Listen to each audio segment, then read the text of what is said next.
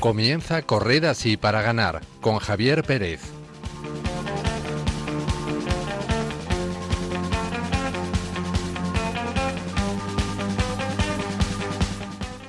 Buenas noches, queridos oyentes, y bienvenidos a Corred así para ganar, un espacio de Radio María dedicado a la fe y el deporte. Deseamos de corazón que el invierno no les esté resultando muy duro, aunque yo creo que en general el tiempo está siendo bastante benigno, tanto que ya hay sequía en varias regiones de España y los alcaldes han comenzado a tomar medidas para restringir el uso del agua. Recemos para que el Señor nos regale la lluvia siempre tan necesaria. Tenemos que rezar también por el fin de la pandemia, que sigue causando un gran daño en todo el mundo y cobrándose las vidas de miles de personas cada día. Rezamos en especial por los enfermos que peor se encuentran y por todos aquellos que de una forma u otra se han visto afectados por esta situación.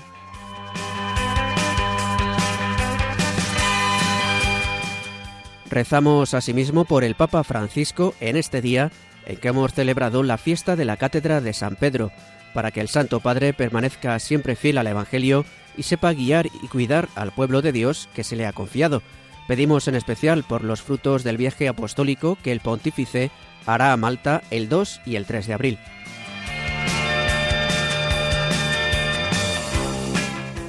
Saludo en primer lugar a Gema Sainz. Buenas noches, Gema. Hola Javi, ¿qué tal? Buenas noches. Bueno, ¿qué tal este mes de febrero?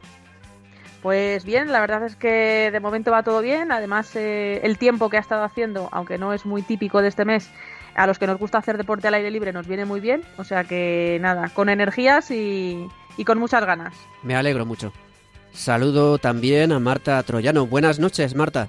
Hola, muy buenas noches, Javi. Muy buenas noches, Gema, y a todos nuestros oyentes. Bueno, ¿qué tal está yendo este mes de febrero? Pues la verdad que muy bien, muy entretenido, aparte del trabajo, siguiendo como puedo los Juegos Olímpicos, teniendo en cuenta el cambio de, hora que son allí en, Pekín, pero la verdad que, que muy bien. ¿Y San Valentín se ha portado bien? Eh, sí, bueno, preparé una comida especial, ya ves, arroz blanco y huevo frito. Ese fue nuestro San Valentín, o sea que sí, sí, para mm, recordarnos siempre que el amor está en las pequeñas cosas. Pues la verdad que sí, muy buena frase.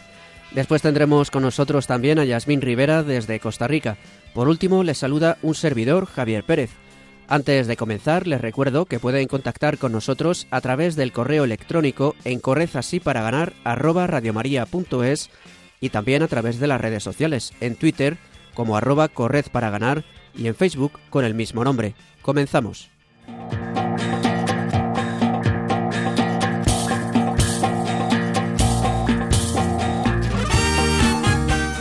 En el programa de esta noche conoceremos al médico de los Asuna B, Manuel Sainz de Viteri, que nos contará cómo desarrolla su trabajo en el equipo rojillo.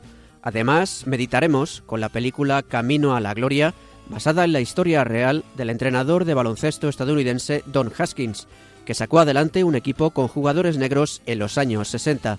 También veremos la importancia de la labor de los capellanes en el deporte. Y como siempre, Yasmín Rivera nos traerá una bonita historia deportiva y repasaremos las últimas noticias del mundo del deporte y la fe.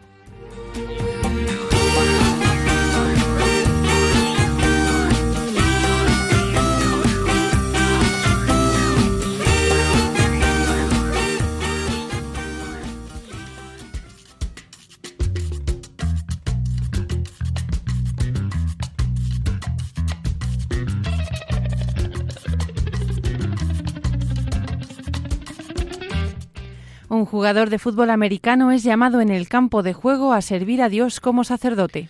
El jugador de fútbol americano y estudiante de contabilidad en la Universidad Estatal de Kansas, Landry Weber, entrará al seminario de San Juan Vianney de Denver, de Estados Unidos, de la Archidiócesis de Kansas, para ser sacerdote. Afirma que su vida espiritual se basa en la Eucaristía, la confesión y la Santísima Virgen María.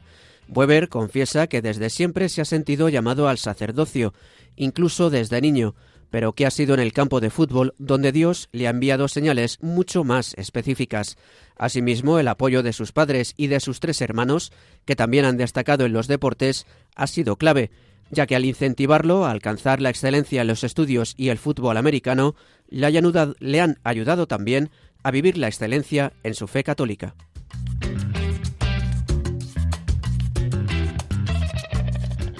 Una esquiadora italiana se confía a la providencia de Dios tras una lesión y gana la medalla de plata en los Juegos Olímpicos de Invierno de Pekín. La esquiadora italiana Sofía Giorgia sufrió una grave caída el pasado 23 de enero en el Super G de Cortina d'Ampezzo, en Italia, que le causó un esguince de rodilla que hacía peligrar su presencia en los Juegos Olímpicos.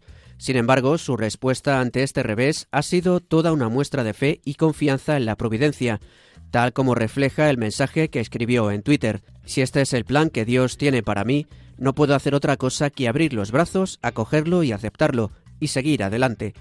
Tras esta lesión, que suponía mantenerla apartada de la competición al menos tres semanas, Goya comenzó un proceso de rehabilitación fisioterapia y entrenamiento que le ha permitido poder disputar finalmente los Juegos Olímpicos en los que ha logrado la medalla de plata en descenso alpino en la, en la categoría femenina, quedando en segunda posición por tan solo 16 centésimas.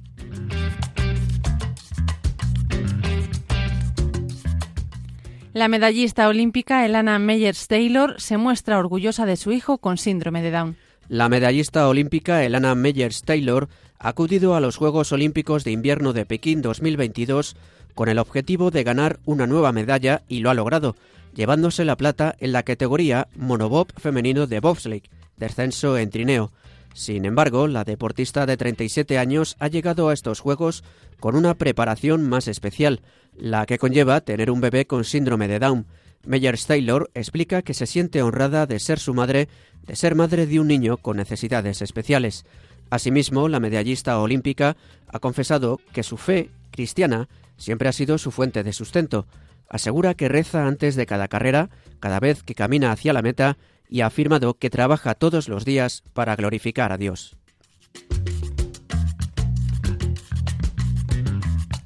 Leo Messi ya tiene la camiseta de Atlética Vaticana firmada por el Papa. El futbolista argentino Lionel Messi, jugador del Paris Saint-Germain, ha recibido una camiseta de Atlética Vaticana, el club oficial con el que la Santa Sede participa en diversas competiciones deportivas, firmada por el Papa Francisco. El encargado de entregarle esta camiseta en mano ha sido el obispo auxiliar de Lyon, en Francia, Monseñor Emmanuel Govillar, quien ha señalado que en su encuentro con Messi rezaron juntos y que el jugador argentino le confió lo importante que es su fe. Con este gesto se completa el mutuo regalo de camisetas entre Messi y el Papa, ya que el pasado 18 de octubre, durante el encuentro privado que mantuvo con el pontífice en el Palacio Apostólico del Vaticano, el primer ministro de Francia, Jean Castex, le entregó al pontífice como regalo la elástica de Messi en el Paris Saint-Germain con su número y una dedicatoria del jugador argentino.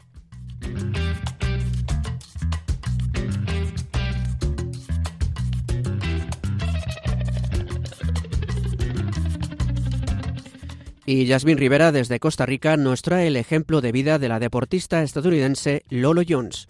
Buenas noches, Jasmine.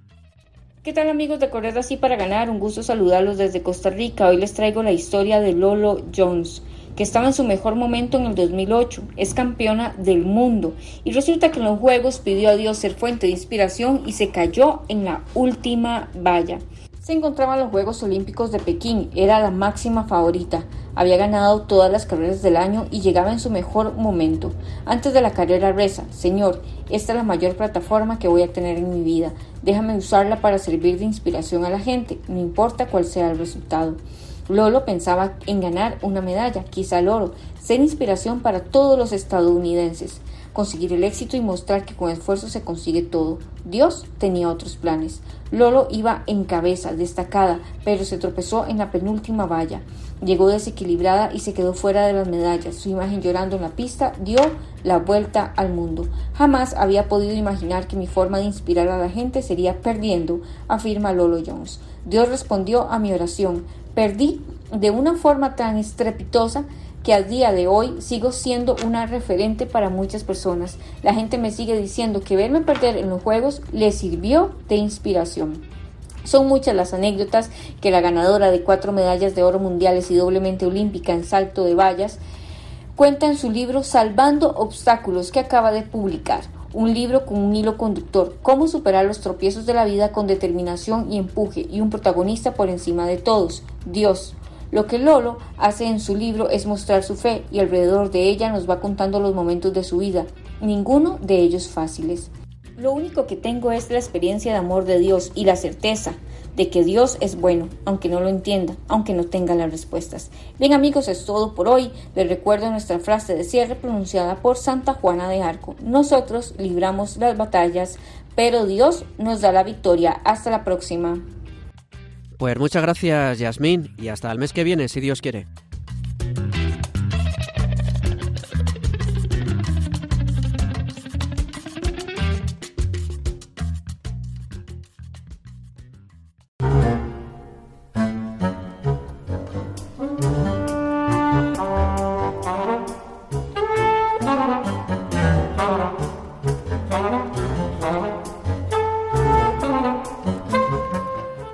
Hoy tenemos con nosotros a Manuel Sainz de Viteri, médico del Club Atlético Osasuna B, equipo de fútbol que juega en Segunda División Federación.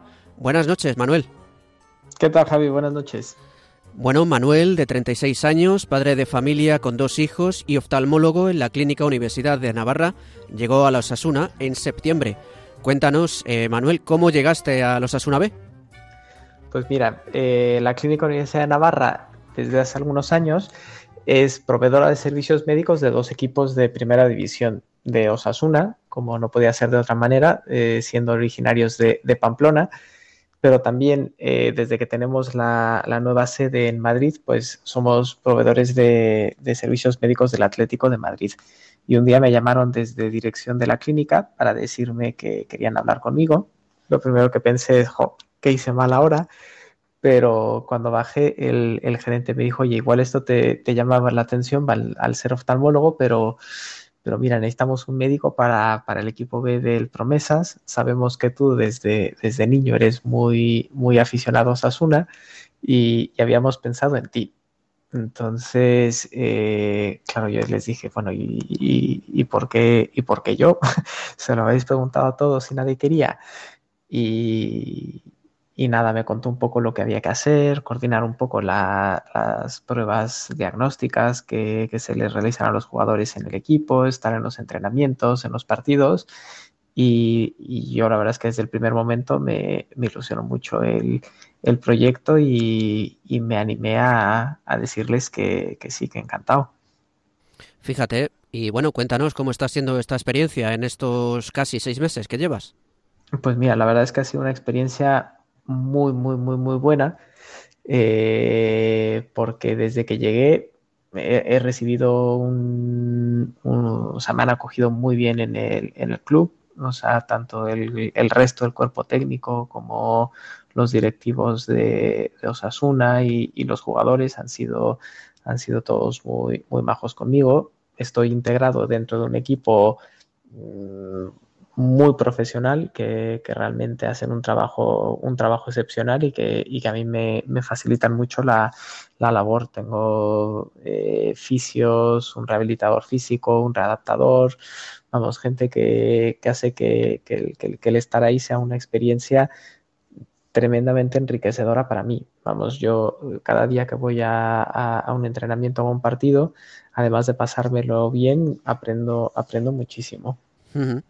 Pues fíjate, nosotros aquí hemos entrevistado, ya que yo recuerde, a dos capellanes de equipos de fútbol, pero nunca habíamos entrevistado a un médico. Entonces quería preguntarte cómo es el trabajo de un médico de un equipo de fútbol, cuál es un poco tu rutina diaria y bueno, que además imagino que habrá diferencias entre equipos de primera y segunda, donde la actividad eh, será a tiempo completo y, y me imagino que habrá diferencias con un equipo que está en segunda federación que a lo mejor es semiprofesional y tiene menos exigencias, no lo sé. Mm.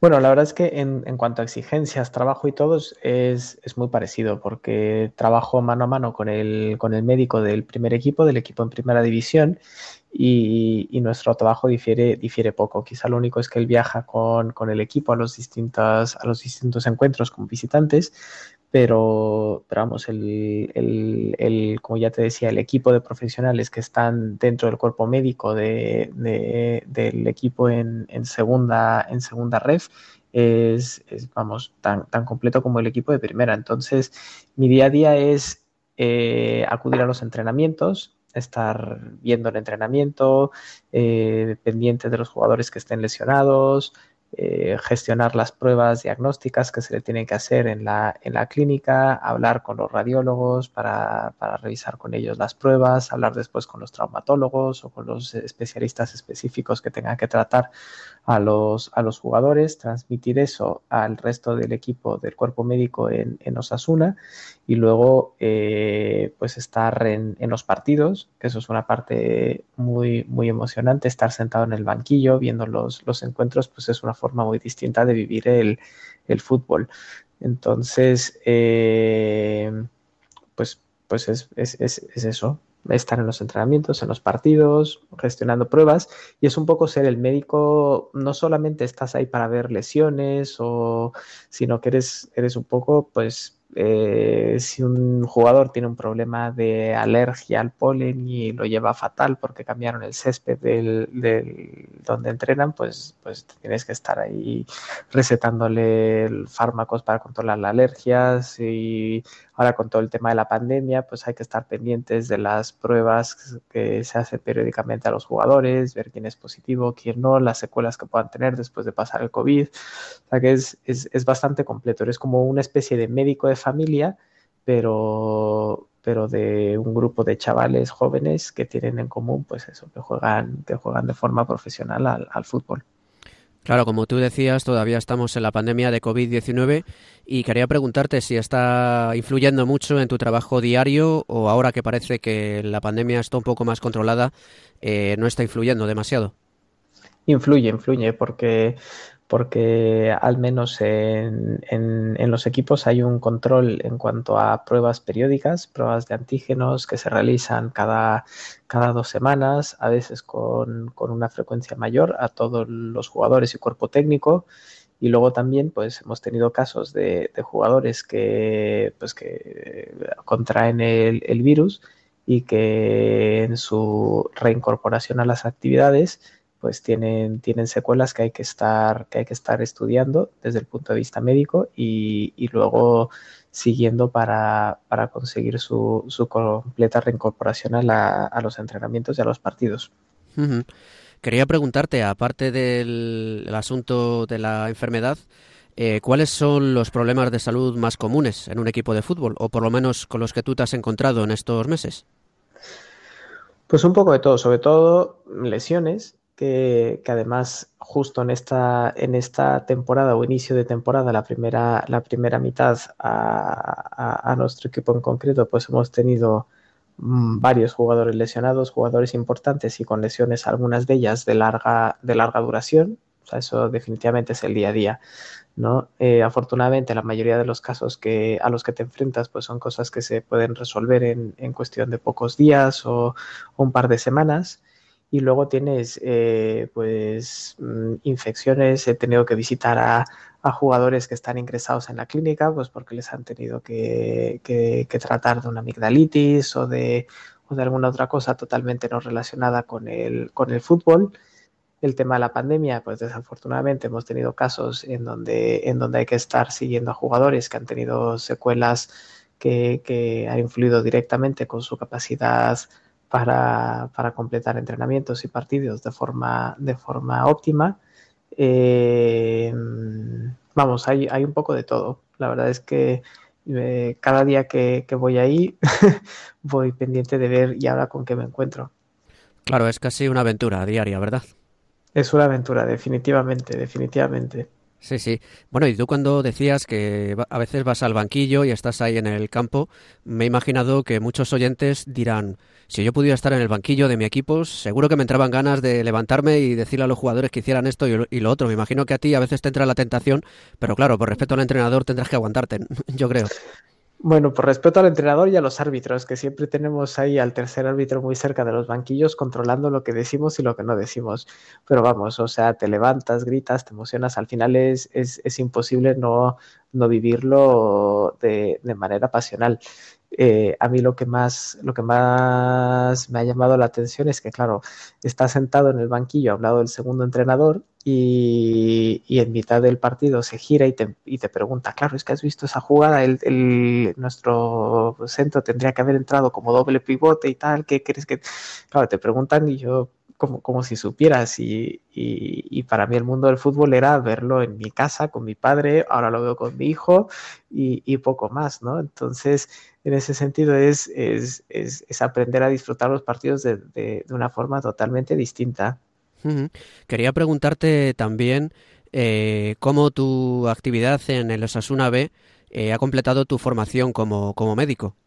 Ah, muchísimo, porque de entrada he tenido que desempolvar los conocimientos de, de anatomía, de traumatología que, que, aprendes durante la carrera y luego en ese eh, las, la, las te la, tecnología que te permite acceder a una cantidad impresionante de, de, información y de formación en línea me, me ha servido mucho. Estoy eh, desde que empecé a, a, trabajar en el equipo haciendo un, un diploma de medicina de fútbol de la, de la FIFA o sea que, que, me ha ayudado a crecer mucho, a conocer a, a muchos compañeros de la, de la, Clínica Universidad de Navarra, profesionales de primer nivel que, que colaboran desde, desde, sus distintas especialidades eh, para, para, dar servicio a, los, a estos equipos de, de primera división que requieren un, un trabajo muy, pues muy, muy especial por parte de los profesionales, traumatólogos, eh, radiólogos, especialistas en patología musculoesquelética,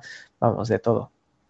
Fíjate, quería saber si tú como cristiano pues sueles hablar a veces con los jugadores de tema de fe o es un, o es un tema que a lo mejor os reserváis. ¿Cómo, cómo funciona? Pues mira, en, en, eso tengo que ser totalmente sincero y no me lo porque porque de momento con ninguno de ellos he tenido una conversación de, de ese estilo.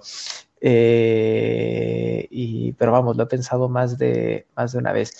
Yo por lo menos siempre llevo en mi, en mi bolsillo del, del pantalón un, un, crucifijo eh, que además lo, lo, tengo en, en, la mano durante todo el partido y, y, pidiendo pues que, que, no tenga que intervenir y que si tengo que intervenir y entrar al campo a, a atender a alguien pues, pues poder hacerlo de la mejor manera pero directamente con los jugadores, la verdad es que es que no, no he tenido la oportunidad aún, quizá porque, porque llevo poco tiempo en el, en el equipo, eh, no sé, tengo que irlos conociendo más y, y, y, quizá pues tener, encontrar ese momento para, para poder también hablar un poco de, de estos temas con, con ellos.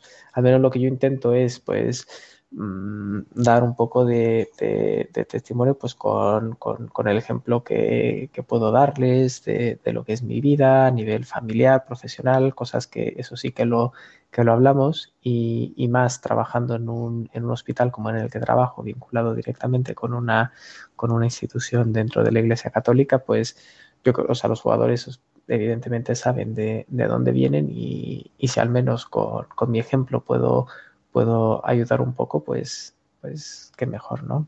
Uh -huh. Claro, sí, lo, lo, primero es primero coger confianza y luego abordar estos temas porque puede ser es un algo delicado y bueno pues hasta que no hay cierta confianza no y amistad entre los, las personas pues eh, puede ser hasta contraproducente meterse en determinados asuntos quería comentarte como tú bien has dicho y hemos dicho en la introducción trabajas en la clínica Universidad de Navarra Quería preguntarte cómo han sido estos casi dos años de pandemia y sobre todo al principio cuando fueron los momentos más duros, cómo lo has vivido y cómo pudiste desarrollar tu trabajo en, ante esta nueva enfermedad que llegó y, que nos pilló a todos eh, pues prácticamente sin saber mucho qué hacer. Pues mira, han sido años, años difíciles en donde ha cambiado totalmente eh, la forma en la, que, en la que entendemos la medicina, el trato con el paciente, sin perder nunca el espíritu que, guía a, a, todos los que trabajamos en la Universidad de Navarra, que es que el, el, paciente es el centro de toda la actividad que realizamos, desde la actividad asistencial como la actividad docente o la actividad investigadora, pero, pero nos hemos tenido que adaptar. Durante los primeros meses de la pandemia, pues mm, prácticamente el hospital cerró la actividad no esencial, o sea, urgencias, cosas de eh, quirúrgicas y cosas de oncología, seguía, seguía trabajando para dar servicio a aquellos pacientes que por, por el tipo de patología lo requerían, pero el resto del hospital se dedicó a, a, a tratar a pacientes con, con COVID, oftalmólogos, enfermeras de oftalmología, eh, hicimos guardias en puerta, en el área COVID, en plantas COVID, tuvimos que readaptar mucho nuestra actividad. Yo incluso tuve que pasar algunas semanas en, casa como, como superviviente designado, en donde mi, mi labor era no contagiarme, por si acaso se contagiaba el resto de, compañeros del, departamento, pues que hubiera al menos alguien que pudiera, que pudiera ir y, sacar adelante el trabajo y las, las urgencias quirúrgicas que pudieran, que pudieran surgir. Y luego poco a poco hemos, hemos vuelto a la, actividad eh, y ha sido mm, meses de, mucha actividad extra por, por todas las cosas que normalmente, por toda la actividad que teníamos eh, de forma habitual, más las cosas que habíamos dejado de hacer durante la pandemia y todo lo que hemos tenido que, ver también de pacientes que, que, estaban en listas de espera quirúrgicas en el, en el servicio público de salud y que pues por la saturación que, ellos han, han, tenido durante estos meses pues mm, no han podido esperar más y que han decidido venir y atenderse en la, en la clínica entonces ha variado mucho el perfil de pacientes, vemos cosas más complicadas o pacientes propios de la, de la clínica que tampoco habían dejado de, acudir a sus revisiones o a sus consultas pues por, por miedo ¿no? a, estar en un entorno hospitalario.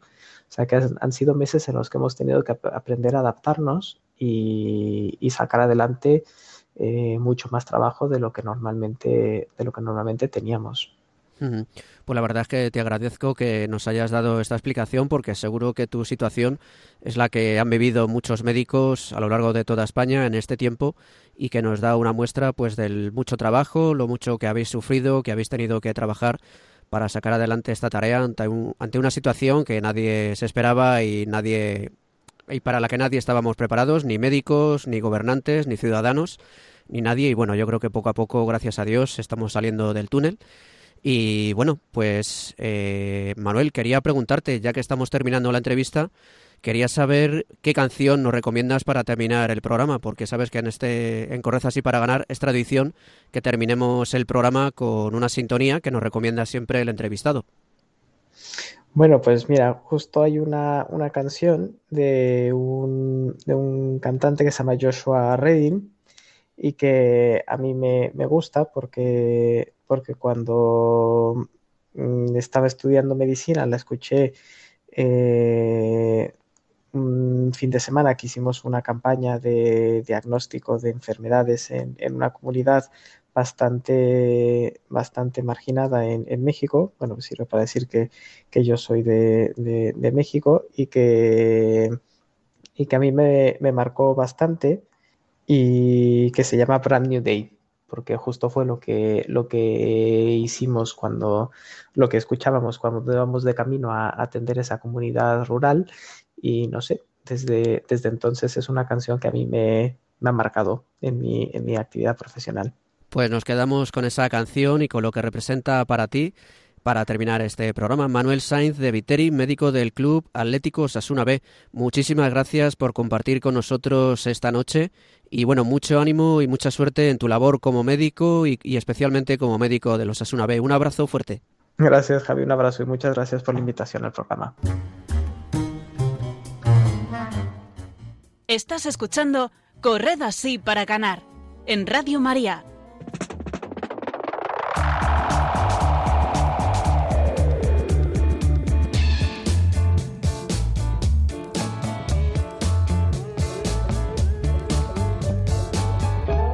En nuestra sección de cine y valores, hoy queremos hacerles reflexionar sobre la importancia de trabajar por la vocación a la que hemos sido llamados, aunque casi todo vaya en nuestra contra.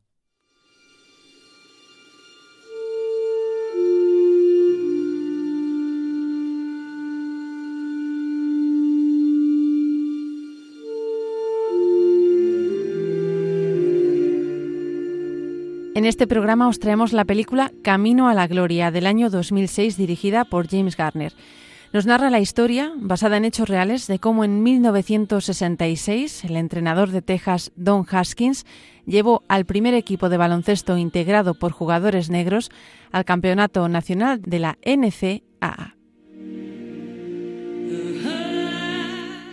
Tras ganar un trofeo con el equipo femenino de su instituto, es contratado por la Universidad de Texas Western en El Paso para ser el entrenador del equipo de baloncesto universitario. Con el objetivo de alzarse con el triunfo, Don Haskins decide contratar a los mejores jugadores sin importarle el color de la piel, enfrentándose a todos aquellos que rechazaban tener jugadores negros en el equipo, con lo que ello conllevaba en la sociedad estadounidense de los años 60.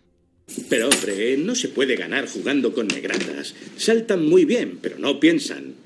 No soportan la presión, no entienden de estrategias. Y ese chico en particular es un bocazas y un inútil. Dígame dónde puedo encontrarlo.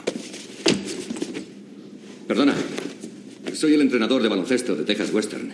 Me gustaría que jugases conmigo allí. Gracias, pero no me interesa. Paso de seguir jugando a esto. Hoy casi ni me han sacado. Yo te ofrezco una beca completa.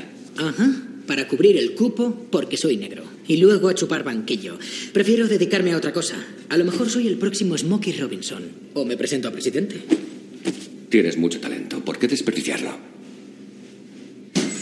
Voy a explicar. Lo único que me gusta hacer en esta vida es jugar al baloncesto. ¿Sabe lo que se siente cuando se tiene el balón entre las manos? Es como. como tocar música agradable mientras se juega, pero ustedes no quieren oír la canción.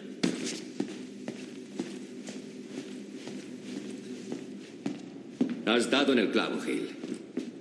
Pero yo no he venido aquí a buscar un jugador para dejarlo en el banquillo. Quiero que juegues al baloncesto en la NCAA. Y además de titular. ¿Pero qué le pasa? Yo ya lo he asumido. ¿Es que está fumado? Yo no me he fumado nada. No acabas de contarme el mayor sueño que tienes desde hace tiempo. Yo puedo hacer que juegues. Puedo conseguir que tu sueño se haga realidad en menos que canta un gallo.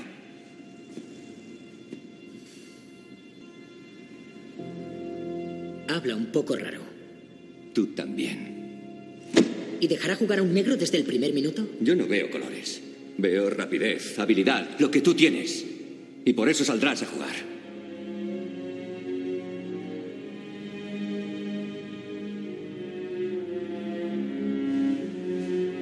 Bueno.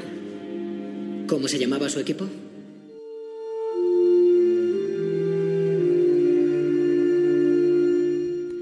Así, tras ir conformando el equipo, Don Haskins levanta ampollas en la universidad, pero con gran tesón consigue ir convirtiendo a los jugadores, negros y blancos, que comenzaron enfrentados, en un verdadero equipo.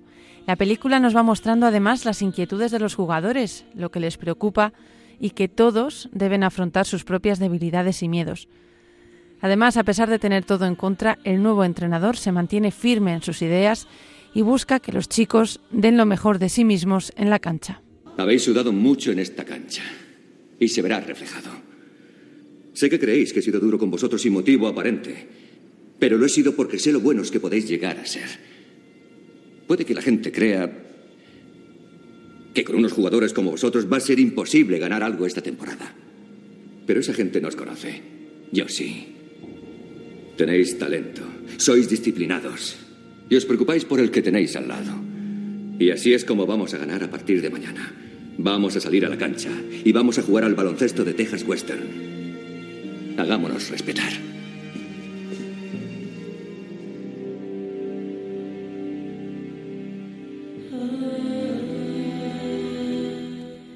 Así los invita a cumplir la vocación a la que pueden haber sido llamados, algo que nos sirve para nuestra propia vida.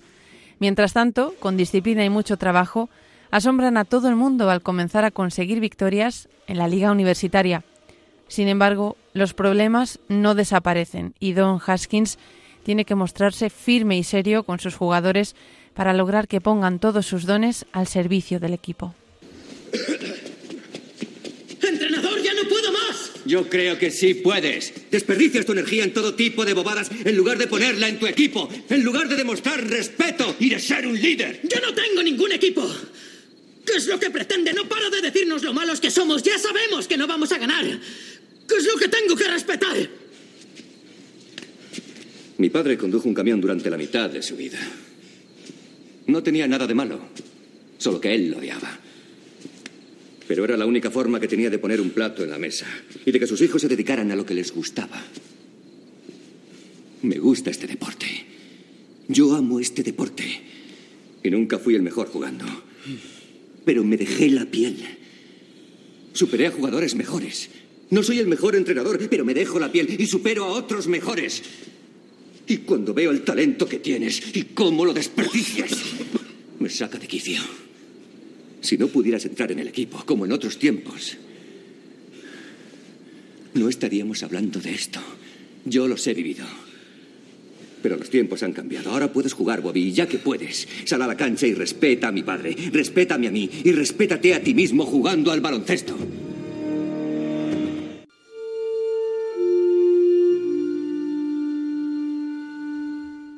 Como en la Biblia escuchamos, al que da fruto lo poda para que dé más fruto, así el entrenador Don Haskins quiere lograr que los jugadores, aunque tengan que sufrir en el proceso, se conviertan en lo que están llamados a ser y que tengan las fuerzas suficientes para afrontar los problemas que encontrarán en el camino, sobre todo los negros, que además son injuriados y atacados por el simple hecho de ser negros.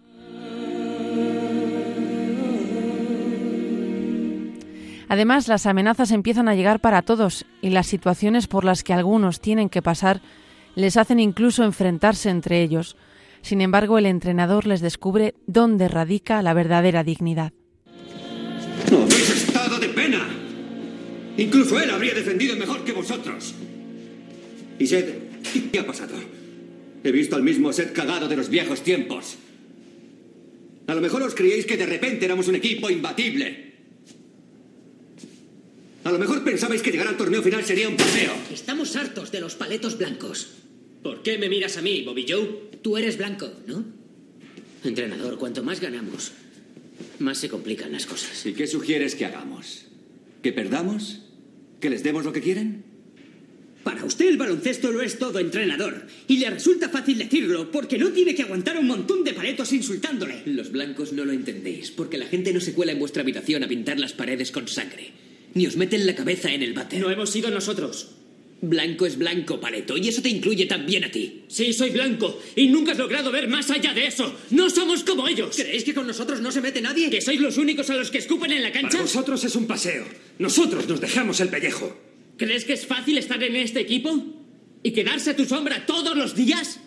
Nosotros estamos aquí para jugar al baloncesto igual que vosotros. Y casi es como si no existiéramos. ¡Somos la minoría!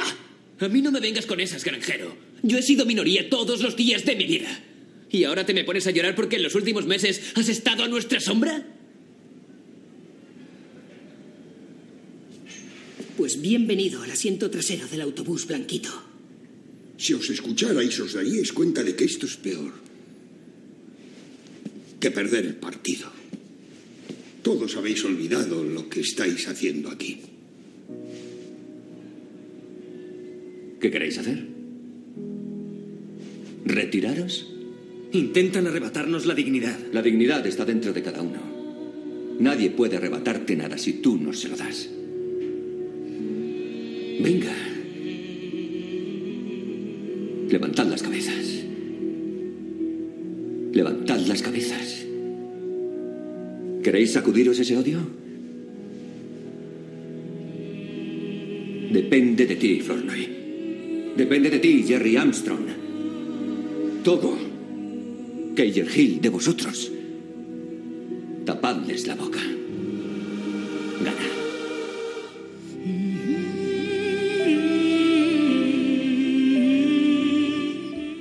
Gracias a la ayuda del entrenador consiguen sobreponerse a esta derrota y continúan avanzando en el torneo nacional universitario, clasificándose incluso para las semifinales. Como suele ser habitual en esta sección, nos contamos más para que podáis disfrutar de la película. Eso sí, queremos destacar que este largometraje, que no olvidemos está basado en hechos reales, refleja muy bien lo que supone la lucha por el triunfo y lo que éste significa incluso fuera de la pista para los jugadores y espectadores. También nos muestra los valores de equipo y lo que supone luchar por algo aunque todo el mundo esté en contra. Y por otra parte, pues también vemos la humildad de Don Haskins al saber reconocer cuando se equivoca y tiene que ceder ante las evidencias y la importancia que tiene la familia, tanto la de Don como la de los propios jugadores.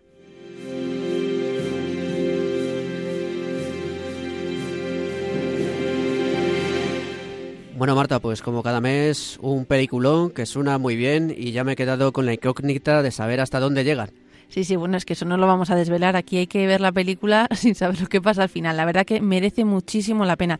Yo la tenía apuntada en mi lista de películas que traerá nuestro programa bastante tiempo, la verdad, desde el principio, pero bueno, como el señor sabe muy bien, pues él nos trae las películas cuando tenemos que verlas, en el momento que lo necesitamos. Y, y, porque, bueno, como el Señor está en todo, pues también nos habla a través de esto y a mí me ha venido fenomenal esta película, pues para ver que, que hay que luchar siempre y que por muchos reveses que haya, hay que ir a por lo que el Señor nos llama, que eso es lo, importante en la vida. Pues sí, además me llama la atención como en esta y en otras películas eh, que se ha tratado el tema del racismo en la época de los 60, 50 en Estados Unidos, como a pesar de que los jugadores de color negro se quejan de decir, es que mm, entrenador se meten mucho conmigo, esto es insoportable, el entrenador le dice, tú sigue adelante, o sea, no le maquilla la realidad ni le dice, no pasa nada, sino, ya lo sé que te molestan, que te increpan, a mí también, pero sigue adelante porque eso no puede ser una excusa, que es algo que podemos aplicar a, también en nuestra propia vida, cuando incluso somos nosotros mismos los que nos tiramos flechas o piedras a nuestro propio tejado ante las dificultades y conviene Sí. que haya alguien a nuestro lado que nos diga, tú sigue adelante, aunque tú lo veas un poco negro, porque yo desde este punto de vista eh, lo veo que puedes llegar lejos. Sí, sí, sobre todo, pues eso, que, que siempre el Señor siempre pone a, a- personas en nuestro camino que nos ayudan a seguir en, en, pues en el camino al que nos llama, que muchas veces pues caemos y, y vemos nuestras miserias y, y muchas veces nos cuesta, pero, pero con la ayuda de los, de los demás que el Señor nos pone, pues podemos seguir adelante. Y bueno, también, como muy bien has dicho del racismo, eh, el valor que tiene el deporte para la integración, porque como vimos en la película de 42, que era el primer jugador negro de béisbol, y aquí en esta que los pobres las pasan fatal, fatal, eh, al final eh, la integración que se logra a través del deporte, los, que el, el deporte no es solo, venga, hay eh, 11 tíos corriendo detrás del balón, no, no, tiene mucho trasfondo y, y hay que saber verlo. Bueno, pues invitamos a nuestros oyentes a que aprendan como hemos aprendido nosotros con esta película, Camino a la Gloria, que está disponible pues en varias plataformas de vídeo en internet. Y bueno, gracias Marta y estoy deseando ya que venga el mes que viene para que nos traigas otra película. A ver cuál me pone el Señor en el camino, espero que sea igual de buena que esta.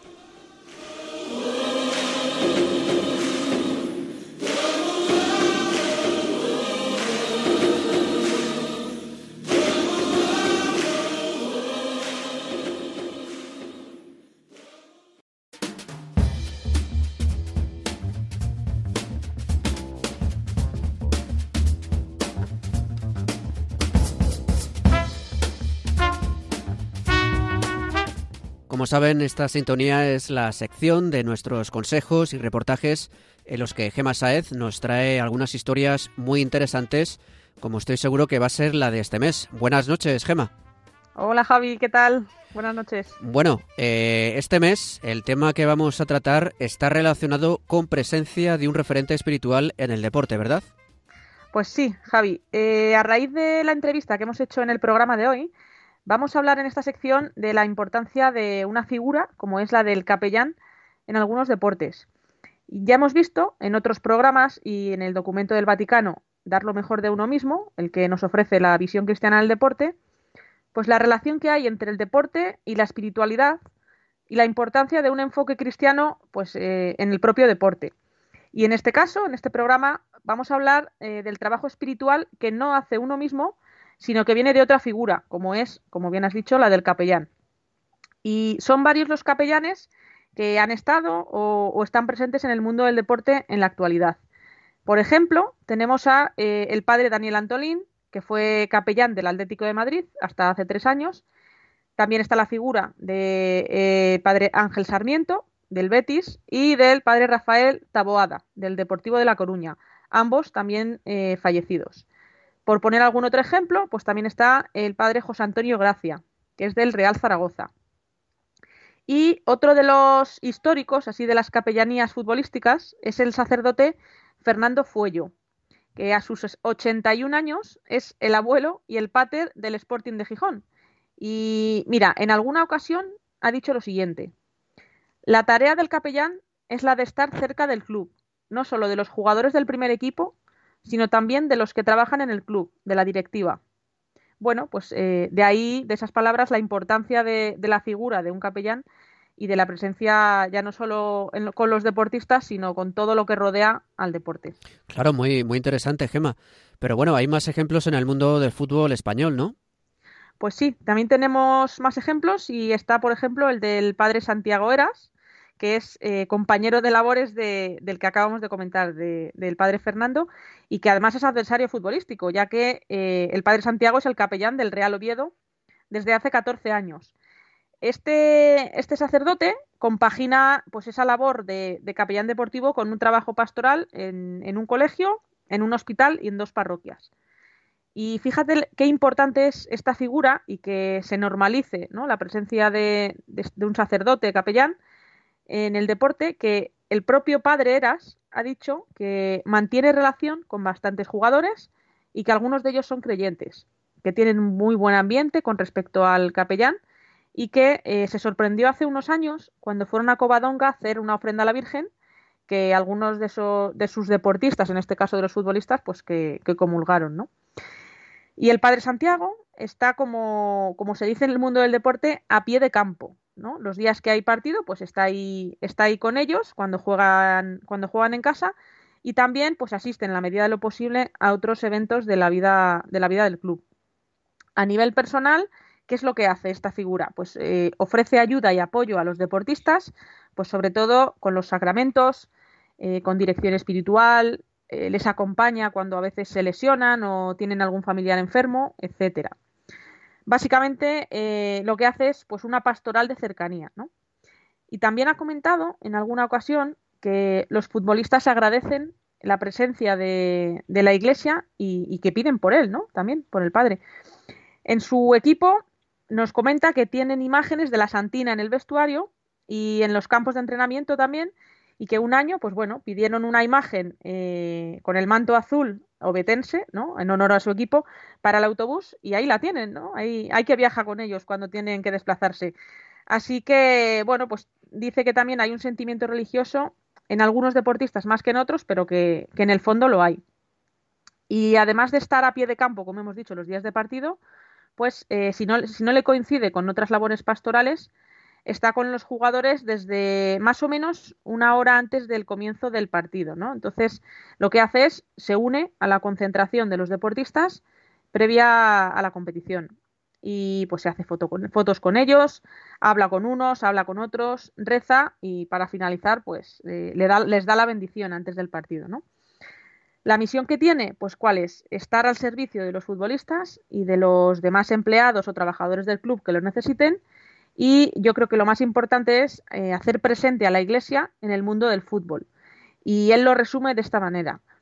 Es una gran ocasión para hacer ver que los cristianos estamos en el mundo, aunque no seamos del mundo, para que vean que somos gente normal, de a pie, que hacemos lo mismo que ellos, que nos gusta el fútbol y que no estamos encerrados en las sacristías. Y bueno, pues eh, a veces nos sorprende y lo hace con satisfacción, pues eh, ver a futbolistas arrodillados en la capilla. O sea que a mí esto la verdad es que me parece súper bonito. La verdad que sí. Eh, es muy interesante esto que nos estás contando, mm, pero no solo hay capellanes en el mundo de fútbol, sino que también va más allá, por lo que tengo entendido. Pues sí, Javi. Mira, por poner un ejemplo, podemos hablar de los Juegos Olímpicos de Londres en 2012, en los que en la Villa Olímpica hubo hasta 160 capellanes de las cinco principales religiones del mundo, del cristianismo, del islamismo, del budismo, del judaísmo y del hinduismo. Y uno de estos sacerdotes pues fue el padre Mario Lusek, que iba con la delegación italiana y que atendió a los deportistas cristianos que durante la competición, durante las Olimpiadas, le solicitaban su apoyo. Esta idea del capellán deportivo en las Olimpiadas surgió en los Juegos Olímpicos de Seúl en 1988, en el que se buscaba pues, la presencia significativa desde el punto de vista de un acompañamiento, cercanía, atención espiritual eh, pues de la iglesia hacia los deportistas, ¿no? En este caso los atletas. Y ojo que el padre Lusek es un clásico de los Juegos Olímpicos porque no solamente estuvo en Londres, sino que también estuvo presente en Río en, 2016. Y el padre Lusek pues indicó que era importante la presencia de un capellán, ¿no? Porque bueno, pues el deporte favorece la relación con la fe, ya que en el fondo es una metáfora de la existencia, ¿no? Y Además, la competición deportiva y la espiritual pues, eh, pueden coincidir como perspectiva existencial de, en este caso, de los deportistas. Y por otra parte, pues el deporte, esto lo hemos comentado también en algún otro programa, pues que dispone al, al que lo practica al esfuerzo, al empeño, a la responsabilidad, y esto, pues para una lucha de tipo espiritual también es muy importante, ¿no? Porque se promueve eh, en el interior de la persona una unidad de sí misma. Y ya, pues bueno, por dar algún detalle más de su participación en los Juegos Olímpicos desde otro lugar que no es la, propia competición, pues nos dice que en el interior de la Villa Olímpica, ¿no? en este caso de la ciudad olímpica, la figura del capellán es original porque vive con ellos, ¿no? Y entonces está junto a los atletas y demuestra pues esa cercanía entre, entre la iglesia y el mundo del deporte que, nunca se alejan y en el fondo siempre están unidos. Así que nada, Javi, ¿qué te ha parecido? La verdad es que a mí, bueno, pues me parece muy interesante y, y a la vez necesaria la presencia de un guía espiritual junto con el guía deportivo, en este caso, pues haciendo un gran tándem entre el capellán y el entrenador. Pues la verdad que me ha encantado esta historia, me parece muy, muy interesante. A ver si algún día podemos entrevistar a alguno de estos capellanes. Y bueno, recordamos a nuestros oyentes que ya hemos entrevistado a dos de ellos. Hemos entrevistado hace unos meses, en octubre, al capellán del Valencia, el padre Álvaro Almenar, y también al capellán del Real Murcia hace dos o tres años, el padre Antonio Carpena. Así que, Gema, una historia muy interesante que a veces es bastante desconocida y bueno, pues animo a todos nuestros oyentes a que se interesen por el tema porque, porque bueno, es una faceta espiritual que, es muy importante y forma parte de, de todas las personas y también de los deportistas. Claro que sí. Pues nada, nos ponemos manos a la obra a ver si damos con más capellanes y podemos traerles al programa. Muy bien, muchas gracias, Gema. Nada, a ti, como siempre.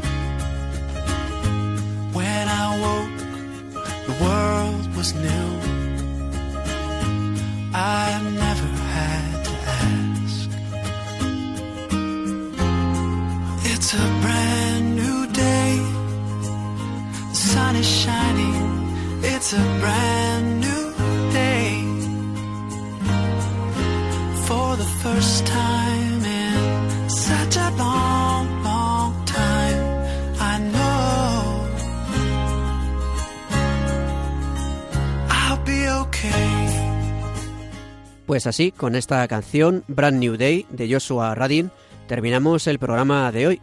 Es un tema que nos ha recomendado el médico de los Asuna B, Manuel Sainz de Viteri, quien ha compartido con nosotros su experiencia como galeno en este equipo de fútbol.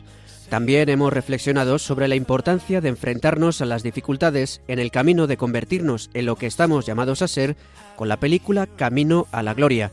Además, hemos visto la importante labor que hacen los capellanes en los equipos de fútbol y otros deportes, acompañando a jugadores y demás trabajadores. Y como siempre, Yasmín Rivera nos ha traído una bonita historia vinculada con el deporte y hemos repasado las noticias más destacadas del mundo de la fe y el deporte.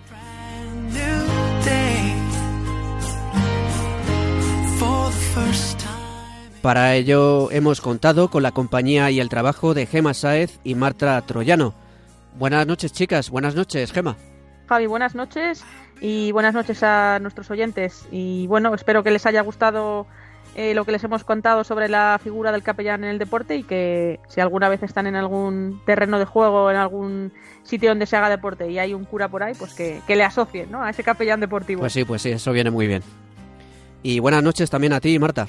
Muy buenas noches, Javi, Gema, a todos nuestros oyentes. Espero que hayan disfrutado mucho con este programa y nada, les invitamos a que vean esta película y bueno, como otros programas, pues que nos pueden dar todos sus comentarios sobre ella, lo que les haya parecido que también los podremos compartir. Ahora Javi nos da la dirección. Pues sí, la dirección es eh, corred así para ganar arroba radiomaria.es. También pueden escribirnos a través del correo ordinario a Paseo de Lanceros número 2, primera planta, 28024 de Madrid, a la atención del programa. También pueden hacerlo a través de las redes sociales, en nuestra cuenta de Twitter, arroba corred para ganar, y con el mismo nombre en Facebook.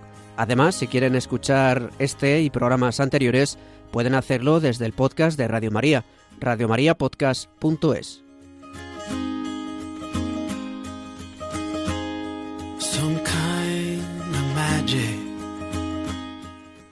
Nos despedimos hasta el 22 de marzo, cuarto martes de mes, como siempre, a las 11 de la noche. Estaremos ya en plena cuaresma y deseamos de corazón que este tiempo de penitencia, que comenzará la semana que viene, les sirva para prepararse adecuadamente para la Pascua. Reciban un fuerte abrazo de quien les habla, Javier Pérez, y de todo el equipo que formamos Corred Así para Ganar. Que Dios los bendiga.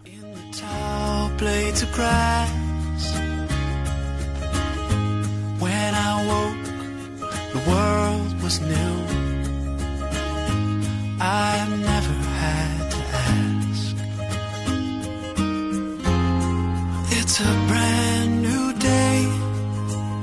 The sun is shining. It's a brand new day. For the first time in such a long,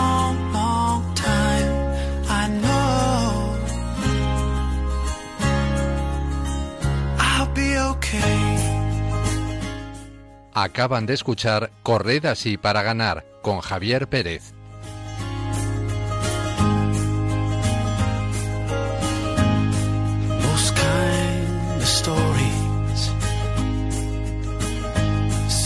Best part for.